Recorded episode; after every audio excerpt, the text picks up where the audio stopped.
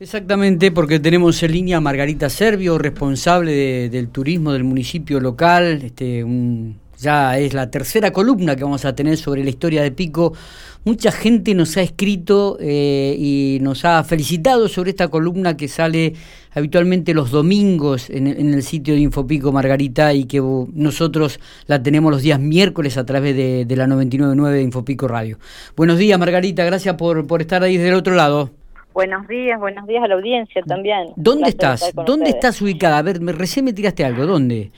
Mira, acá estamos con Karen Olguín, otro integrante de la Oficina de Turismo, en la Avenida San Martín, esquina 201, que es la calle que va a la laguna. Sí. Hay un mangrullo de entrada a un circuito peatonal y de, y de bicis. Y, sí, y estamos queriendo sorprender a los caminadores con una muestra de aves de la laguna que son 193 aves las que tenemos identificadas. El grupo de avistadores cumplió 10 años ahora este mes, así que estamos haciendo intervenciones en, en, la, en la ciudad. La idea es recorrer todos los barrios y comenzar por este, que es el barrio de Los Horneros, y que no muchos piquenses saben que General Pico tiene un barrio con nombre de aves. Sí, te digo la verdad, vos sabés que en algún momento pregunté, ¿cuál es el barrio Los Horneros?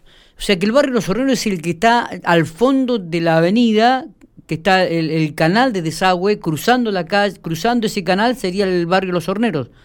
Exacto. Esa es una, una parte del, de los horneros. Una parte. no es todo no es todo el recorrido del canal. Pero bueno, la idea era esa, que la gente de Pico sepa que hay un barrio que los vecinos lo eligieron el nombre y que se llama Los Horneros. ¿Y por qué se llaman Los Horneros?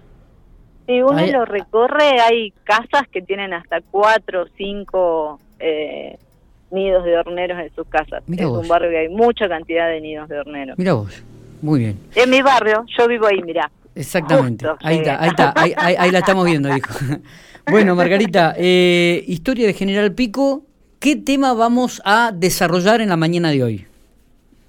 Y vamos a, esta mañana vamos a hablar de los comercios, es algo que al día de hoy la gente se sorprende porque nuestro centro comercial es muy grande para la población que tenemos.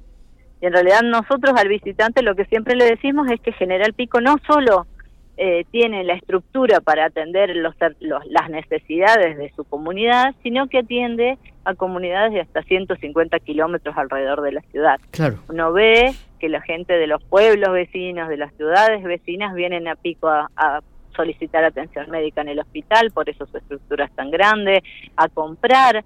Si uno va a, a Castex, si uno va a Alvear, los más cercanos, va a ver que su centro comercial es muy chiquito. La mayoría de la gente viene a, a comprar acá a la ciudad. Y lo que llama mucho la atención es la extensión del centro y la ubicación del centro. Volvemos a lo mismo. Normalmente los centros están alrededor de la Plaza San Martín, los centros comerciales. Y la nuestra, como contábamos la otra vez, se desplazó a lo que es el ferrocarril. Uno se fija en la historia de, la ciudad, va a ver que todos los, eh, donde hoy está el centro a dos cuadras del ferrocarril, es donde surge este área comercial impulsado por la cercanía del ferrocarril y porque la gente bajaba a esa, a esa estación. Y realmente cuando uno, hay varios libros que cuentan la, historia de la ciudad, a mí el que más me gusta es el Brudaglio, que es un libro que se escribió, que escribió un profesor a 10 años de ser fundada la ciudad. Hay una junta de historia regional que está investigando varias varios de esos ítems que no coinciden con lo que con lo que es la, realidad y la historia, pero en general tiene un documento de, fotográfico espectacular. Y lo que más me gusta de la, historia de Pico es la esta continua pelea entre entre comercios. Y, y había en, un, en ese entonces eh, una manera de comunicar las cosas muy graciosas. Si uno ve las publicidades de Filippini, eh, realmente los comercios se esmeraban mucho en esas publicidades y Filippini le daba un toque. Hay uno que hay una muy linda que realmente cuando uno escucha cómo lo cómo la, la había armado Filippini, donde hay hay un hombre que toma vino y dice que el vino le da fuerza y frena el, el tren.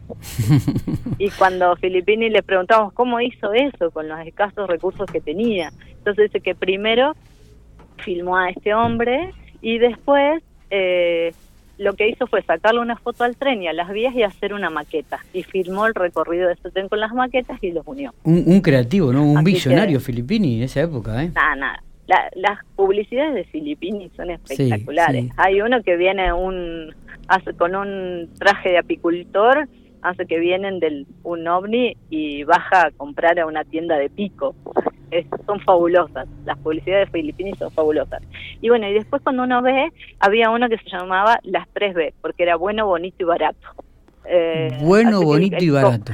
sí, eh, tiene toda esa picardía. Y a mí el que más me gusta y que siempre lo cuento, y ahora que estamos comenzando con este ciclo me parece re lindo de contarlo, es una guerra que había entre la Casa Colombo y el Baratillo Colombo.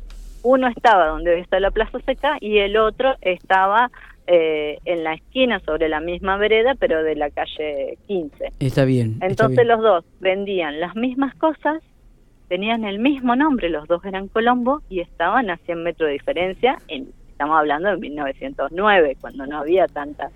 Eh, tanta población. ¿Hay, ¿Hay, algún registro comercial de la cantidad de comercios que había en ese momento? ¿Cuándo fue el mayor auge aquí en, la historia de Pico, Margarita? Hay un, incluso hay un libro que, que escribe Liliana Liliana Cid con su, con su pareja, eh, donde están enmarcados en el mapa los comercios. Y después, en esta Junta de Historia Regional, ellos hay varios artículos que han eh, que ha escrito esa comunidad sobre los comercios de la ciudad, pero no hay uno específicamente de los comercios, sino que se tiene que ir buscando. También en el archivo histórico de, del museo hay existe esa historia comercial. Pero te digo, si vos vais y decís quiero un libro sobre los comercios de la ciudad, no, no está. Está bien, está bien. Pero siempre fue, en General Pico se destacó en este aspecto, ¿no? Siempre, eh, yo me leí todos los boletines semanales de servicio, eh, todas las semanas el ferrocarril emitía este boletín, eh, que está desde los años 23 hasta que cierra. Y cuando uno lee ahí, había una parte que decía bultos perdidos y rezagos, y, y, era genial. Yo digo, la gente de Pico consumía mucho alcohol, porque todo lo que decía era anís, ocho hermanos licor, tres plumas. Todo lo que quedaba en, pico era era todo todo vino. Y uno ve las publicidades y dice, bueno, sí, el alcohol ha, ha tenido un, un, importante lugar en la, en la comunidad y en las ventas. Claro. Si te fijas lo que hablábamos el otro día, esto de que estaba, estaba las 24 horas todo abierto, eh, realmente ha sido un general milonga interesante. Muy, pero muy interesante. Margarita, yo no sé si tenés algo más para ampliar sobre esta historia de Pico y los comercios. Te cuento esta de la guerra de las dos, que es la que más me gusta. Te decía que estaban, los dos tenían el mismo nombre, estaban en una cuadra de diferencia y vendían las mismas cosas. Entonces dice que se acercan y dice, no puede ser que los dos tengamos el mismo nombre, vendamos las mismas cosas y estemos a 100 metros de diferencia. Uno de los dos se tiene que sacar. Entonces van al juez y le dice, oye, señor juez, no nos ponemos de acuerdo, pero esto así no puede seguir. Así que define usted quién tiene más derecho a usar ese nombre y el otro que se lo saque. Entonces el juez le dice, bueno, ¿por qué Casa Colombo? Y le dice, porque yo soy de apellido Colombo, así que tengo todo el derecho a usar ese nombre. Y le pregunta al otro, ¿por qué Baratillo Colombo? Como diciendo, hay tantos, otro va a poner el mismo. Y le dice, porque soy italiano y en honor a Cristóforo Colombo, descubridor de América, tengo todo el derecho a usar ese nombre. Bueno, el juez que no le queda otro que fallo salomónico y los dos tenían derecho a usar ese nombre. Bien. Entonces ahí comienza otra guerra donde era ver quién era el más viejo, porque yo decía que el más viejo había, se había puesto el nombre y el otro había copiado ese nombre para adueñarse de su fama. Entonces manda uno poner un cartel de gigantes dimensiones, que está la foto, la pueden ver en el museo o ahora la vamos a subir a, tu página, donde pone un cartel gigante que dice Baratillo Colombo, el viejo, ¿eh? como aclarando. como, diciendo yo soy el más eh, eh, viejo. El primero y el que debe tener el nombre. Lindo. Y el otro manda hacer a una semana de diferencia un cartel de iguales dimensiones que decía la abuelita del viejo, ¿sabes? o sea, era más vieja que el viejo, era la abuela. claro. Bueno. Y no se quedó tranquilo con eso. Porque el otro que hace, manda a, imprimir un folleto, un panfleto que le decían entonces, donde estaba un hombre y una mujer. Y el hombre dice, el baratillo, ¿qué veo? Y ella le dice, ay, qué casa más coqueta. No puede ser de Julieta, mucho menos de Romeo. Romeo era el dueño de la otra casa. Uh. Entonces le dice, instalada la alta escuela, todo en ella es novedoso. Es del trío más famoso, Villa, Mojón y Varela. Y ella le dice, cierto viejo, qué memoria. Claro, viejo Pelagatos, es una casa de historia que vende bueno y barato. Entonces con eso querían decir, vos quedate con que sos el más viejo. Yo vendo bueno, vendo barato y todo el mundo me conoce. Entonces el otro no se quedó tranquilo con semejante e-, e-, panfleto. Es era una guerra. Manda a imprimir un, manda, perdón, a pintar un policía con una demanda de pares en la puerta de su local. Decía, parece que esta es la casa de Colombo verdadera, donde ninguno pasa sin comprar algo siquiera. Es la casa de Romeo, Colombo hijos señores, la que con poco floreo vende cosas superiores. O sea, ya no le importaba nada. Y cuando uno mira ese libro, mire los libros, hay un momento en que uno de ellos trae un sastre de París para que arregle la ropa que los piquenses compraban ahí.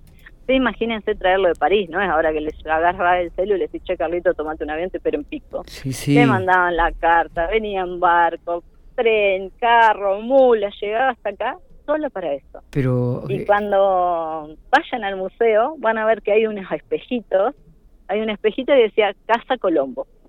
Y el otro decía, tenía espejo, baratillo Colombo y el, el calendario.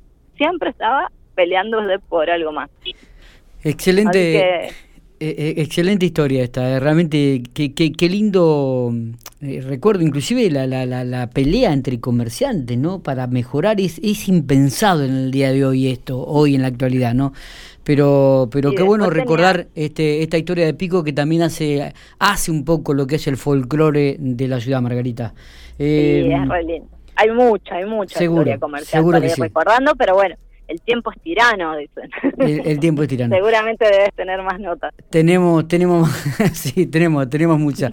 Eh, Margarita, te agradecemos enormemente esto. Eh, lo vamos a tener, ¿no? Luego las fotos y, por supuesto, el escrito para comenzar a retratarlo el día domingo, donde mucha gente ha comenzado a leer nuevamente la historia de Pico a través de estos pequeños artículos que sacamos a través del sitio de Infopico. Sí, sí, con foto y todo. Abrazo grande, Margarita. ¿Y éxito en esta campaña ahí en la avenida y 201, me decías? Sí. Sí, justo en la avenida. El viernes vamos a estar en la Plaza Seca, el sábado en la Feria de Alta Cultura y el domingo en el Parque Luro. Eso esta semana. Y así vamos a seguir el recorrido por toda la ciudad. Abrazo grande, Margarita. Mucho, muchas gracias.